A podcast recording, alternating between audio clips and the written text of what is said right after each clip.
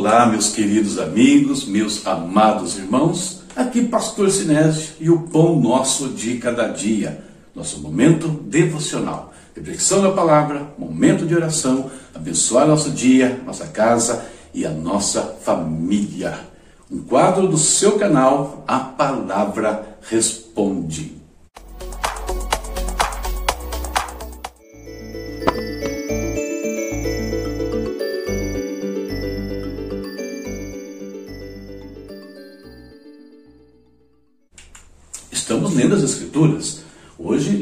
Os Salmos 37, 38 e 39. Nesses salmos, quero meditar nesse tema aqui, ó. Um caminho perigoso e escorregadio. Separei quatro versículos para nossa leitura. Salmo 37, 1 e 2, que diz assim: Não se aborreça por causa dos homens maus, e não tenha inveja dos perversos, pois como o capim logo secarão como a relva verde, logo murcharão. E os versículos 35 e 36 do mesmo salmo, onde tem: Vi um homem ímpio e cruel, florescendo como frondosa árvore nativa, mas logo desapareceu e não mais existia. Embora eu o procurasse, não pôde ser encontrado.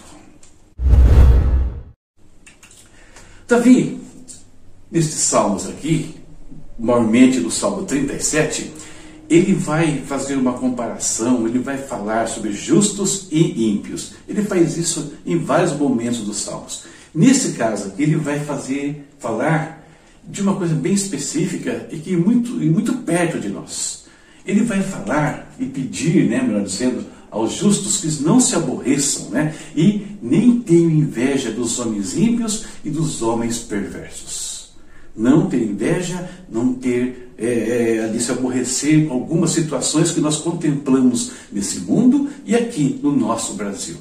E por que nós nos aborreceríamos com os ímpios ou teríamos inveja deles, né? Ou alguns poderiam fazer essas coisas por conta da prosperidade que esses homens perversos, ímpios e maus experimentam às vezes, ou melhor, quase sempre. São pessoas que vivem uma prosperidade enorme, pessoas que vivem uma vida opulenta, né, com todas as regalias, apesar de não servirem a Deus. Porque o justo é aquele que anda nos caminhos de Deus, ou tenta se manter nos caminhos de Deus. E ímpio é justamente o contrário. É aquele que está longe da justiça, longe da palavra de Deus. Contudo, prosperam, tem vida opulenta, apesar dos seus pecados e isso leva muitos né, a se aborrecer ou ter inveja deles. E Davi vai contrastar essa opulência toda, né, toda essa prosperidade que eles, que eles têm, com a brevidade da sua vida. Davi demonstrar que essa prosperidade, de repente, se torna em absolutamente nada e num curto espaço de tempo.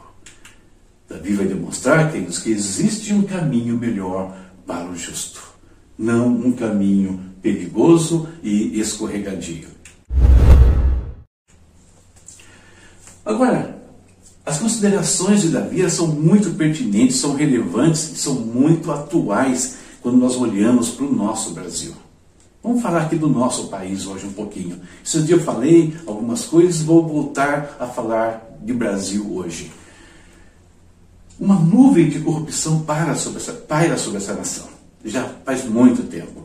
Mas nos últimos tempos aí, é, devido ao fato de algumas coisas virem à luz, enquanto deixaram vir à luz, parece que isso se tornou ainda mais é, terrível. Tamanha são as coisas que têm sido engendradas e feitas dentro do país e em diversas classes aí predominantes, no sentido de desviar os recursos que deveriam ser direcionados para a população, para aqueles que necessitam. A nuvem, nuvem paira sobre a nossa nação. E o cenário que nós vivemos, então, eu destaquei três coisas aqui para comentar com vocês. Primeira, milhões mal têm míseros reais para sobreviver. Vivem com muito pouco. Enquanto uns poucos aí, né, alguma, alguns que se desviam os recursos financeiros, que exploram o povo, que enganam o povo. E eu não estou falando de político, não. Tem políticos, tem empresários nessa, nessa situação, tem diversas classes aí envolvidas.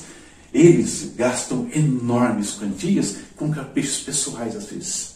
Coisas banais, coisas só para manter o seu status quo diante da sociedade, sem importar o que acontece com o resto da nação.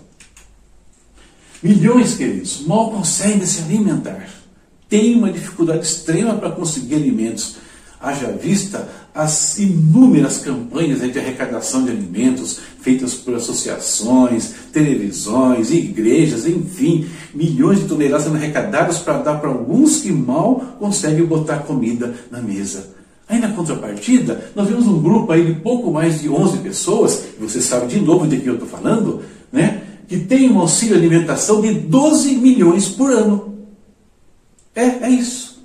Um grupo de 11 pessoas recebe 12 milhões por ano para auxílio alimentação. E o, grande parte da população mal consegue se alimentar. Tem justiça nisso? Eu tenho minhas dúvidas, sérias dúvidas. Então, o cenário que nós vivemos ainda tem milhões que vivem com salário de um pouco mais aí de mil reais e os poucos que produzem quase nada para essa nação, só sugam a nação, parasitas que são, né, custam ao país 10 bilhões por ano. Eu estou falando de um grupo que não chega aí a 650 pessoas. 10 bilhões por ano. Mais ou menos, tá? São cifras aproximadas. E todo esse quadro né, causa, sim, aborrecimento a muitos brasileiros. Mas o que é pior, causa inveja em outros. E, e, quem tem inveja vai fazer de tudo para trilhar os mesmos caminhos e ter as mesmas regalias. E aí isso também é muito complicado e muito perigoso. Temos que lembrar o que Davi falou: que o caminho dos ímpios, queridos, o caminho dos homens maus, o caminho dos perversos, dos que praticam tais coisas, é um caminho escorregadio e perigoso. Temos que nos lembrar que eles murcharão como a erva. O que, que Davi quer dizer com isso? Que a vida deles é muito breve, que tudo isso que eles têm se resume a uma vida, a essa. E depois eles vão prestar contas de tudo o que eles fizeram. Eles podem torcer sim a justiça desse mundo, como temos visto nesse país. A justiça sendo torcida, o que é bom se tornando mal, o que é mal sendo colocado no lugar do bom está acontecendo aos montes, estamos assistindo isso assim, quase que estupefatos que está sendo feito com a justiça dessa nação. Eles podem torcer sim a justiça desse mundo, mas chegará a hora da prestação de contas. E no Supremo Tribunal, onde eles vão se apresentar diante de Deus, não tem apelação. Cada um vai receber segundo as suas obras. Essa situação toda me lembra uma parábola. A parábola do rico e Lázaro.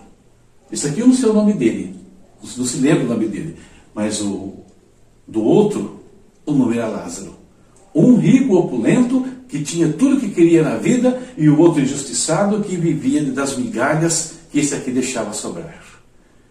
Mas qual o resultado né, de uma vida de impiedade e de uma vida debaixo de injustiça? Qual o resultado final dentro daquela parábola? E por favor, eu não estou dizendo aqui que todos os ricos são condenados e que todos os pobres são salvos. Não é isso. Eu estou falando de impiedade, eu estou falando de uma vida diante da presença de Deus. Poderia ser o inverso aqui.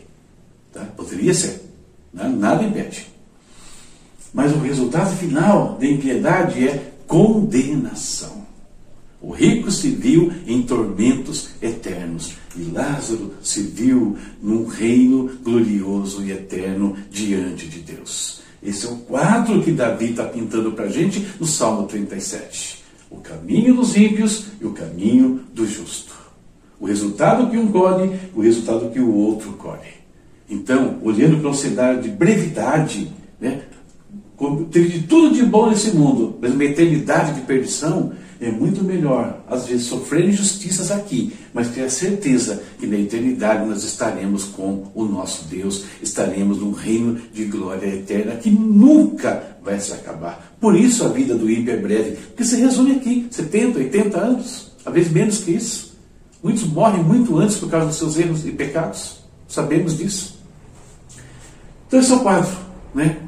Que Davi está pintando para a gente aqui. Existe um caminho melhor, queridos onde nós não caímos em esquecimento ou condenação. existe um caminho melhor, onde nós seremos lembrados ao final, né? no caso aqui, nosso nome será chamado pelo Pai. Na parábola, o ímpio, quem era ele? Não sei, era lá alguém. Mas quem era o justo? Era Lázaro. Tem nome. Né? Será lembrado por Deus. Então, tudo isso aqui, queridos, para dizer que o caminho dos ímpios é escorregadio e perigoso. Fujamos desse caminho. Fujamos desse caminho. É óbvio que eu, eu, não é só fugir dentro do nosso mundo aqui. Eu falei alguns dias atrás, nós temos duas ações a serem tomadas também nesse cenário. A primeira é de intercessão. Lembra que eu falei sobre isso? E a segunda é de participação. Nós podemos influir nesse mundo aqui também, participando de N maneiras dele e mudando esse quadro. Algumas coisas podemos fazer. Ok? Essa é a nossa reflexão para o dia de hoje. Eu espero que abençoe a sua vida de alguma maneira ou de alguém que esteja perto de você, que você pode enviar para ele essa reflexão. Agora, como sempre fazemos, momento de nós orarmos. E que hoje acho que um dos principais motivos da nossa oração aqui é pelo nosso país, é pela nossa nação.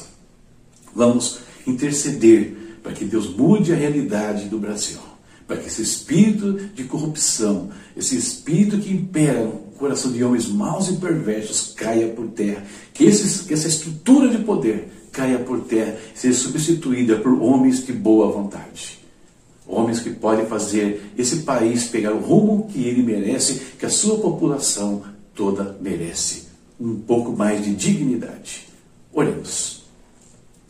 Querido Pai, nós te bendizemos nesta manhã, Senhor, neste dia, Senhor. Louvamos a Ti pela Tua grandeza, pela Tua misericórdia, pelo Teu amor, meu Deus. E pedimos, Senhor, que o Senhor conserve sobre nós esta vida que o Senhor tem nos presenteado a cada instante. Vida, Deus, que às vezes tem sido ceifadas por conta de tantos problemas que imperam nesta nação. Não somente essa pandemia, Deus, ela tem sido usada aí para muitas circunstâncias, mas existem muitos outros males acontecendo no mundo, no nosso país, e que às vezes passam aí despercebidos ou caem em esquecimento até. Não é comum, Senhor, a injustiça, Pai. Não é comum, ó Deus, a impiedade. Não é isso que o Senhor traçou para a vida do ser humano. Pai, tenha misericórdia, Deus, do nosso país caia por terra, Senhor, todo espírito de corrupção, Senhor, que tem agido desde o alto escalão, Senhor, até os níveis mais baixos da nossa sociedade, Deus. Caiam por terra todo mal, caiu por terra, Deus, toda essa estrutura de poder maligna de homens e mulheres que têm solapado os recursos desta nação, Senhor. Tenha misericórdia, meu Deus. Pai amado, em nome de Jesus, levanta, Senhor Deus, Homens com coração, Senhor, justo, Pai, com coração, Pai, que realmente queiram o bem do seu próximo, meu, meu Pai eterno. Desperta a tua igreja, Senhor, também aqui, para intercessão, para participação desse contexto todo, meu Deus. Em nome de Jesus, Pai, traz cura para a nossa nação.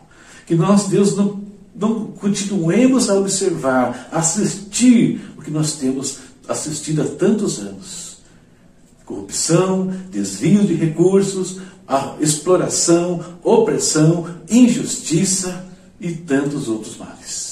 Estamos orando hoje pelo nosso Brasil, Senhor, orando para que nós consigamos fazer parte desse processo aqui também, daquilo que nós pudermos ajudar, com cada pequeno ato, Senhor Deus, de honestidade, Deus. Atos, Pai, louváveis, Pai, nós podemos ir construindo uma base melhor para o nosso Brasil.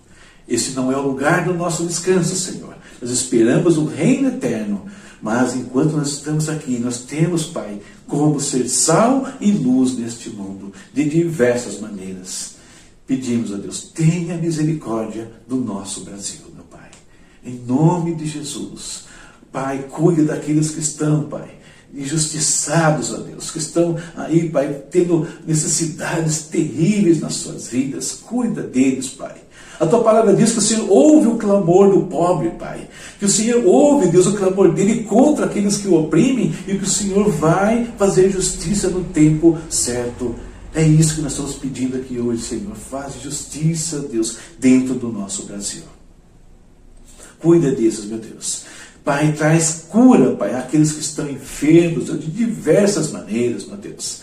Todas as enfermidades que sejam curadas agora, aqueles que estão orando por um mal agora, por um câncer, Deus estão orando por um, um problema pulmonar aí, nós pedimos saúde, Deus, em todo o seu corpo, Pai. Traz cura na alma, Deus, traz cura no nosso espírito, Senhor. Em nome de Jesus, Pai. Essa é a nossa oração no dia de hoje, meu Deus. Em nome de Jesus. Amém. Amém. Terminamos mais uma reflexão. Está aqui nessa tela já a leitura para o dia de amanhã, Salmos 40, 41 e 42. Três salmos muito gostosos aqui. Eu gosto muito do Salmo 40 e do 42, principalmente. Então, leia, esteja conosco na próxima reflexão. Temos recadinhos aí no final, falando dos meus livros aí, né? Produtos digitais, tá, queridos? Lembrar sempre são livros digitais, mas que você pode ler no seu celular, no seu tablet, no seu computador, enfim, pode abençoar a sua vida. Dá uma olhadinha lá. Temos mais de 30 eh, títulos, se não me falha a memória, já publicados, tá bom? Está no Space Hotmart. É isso. Olha aí, compartilhe com seus amigos e até a próxima, se Deus quiser. Então, tá.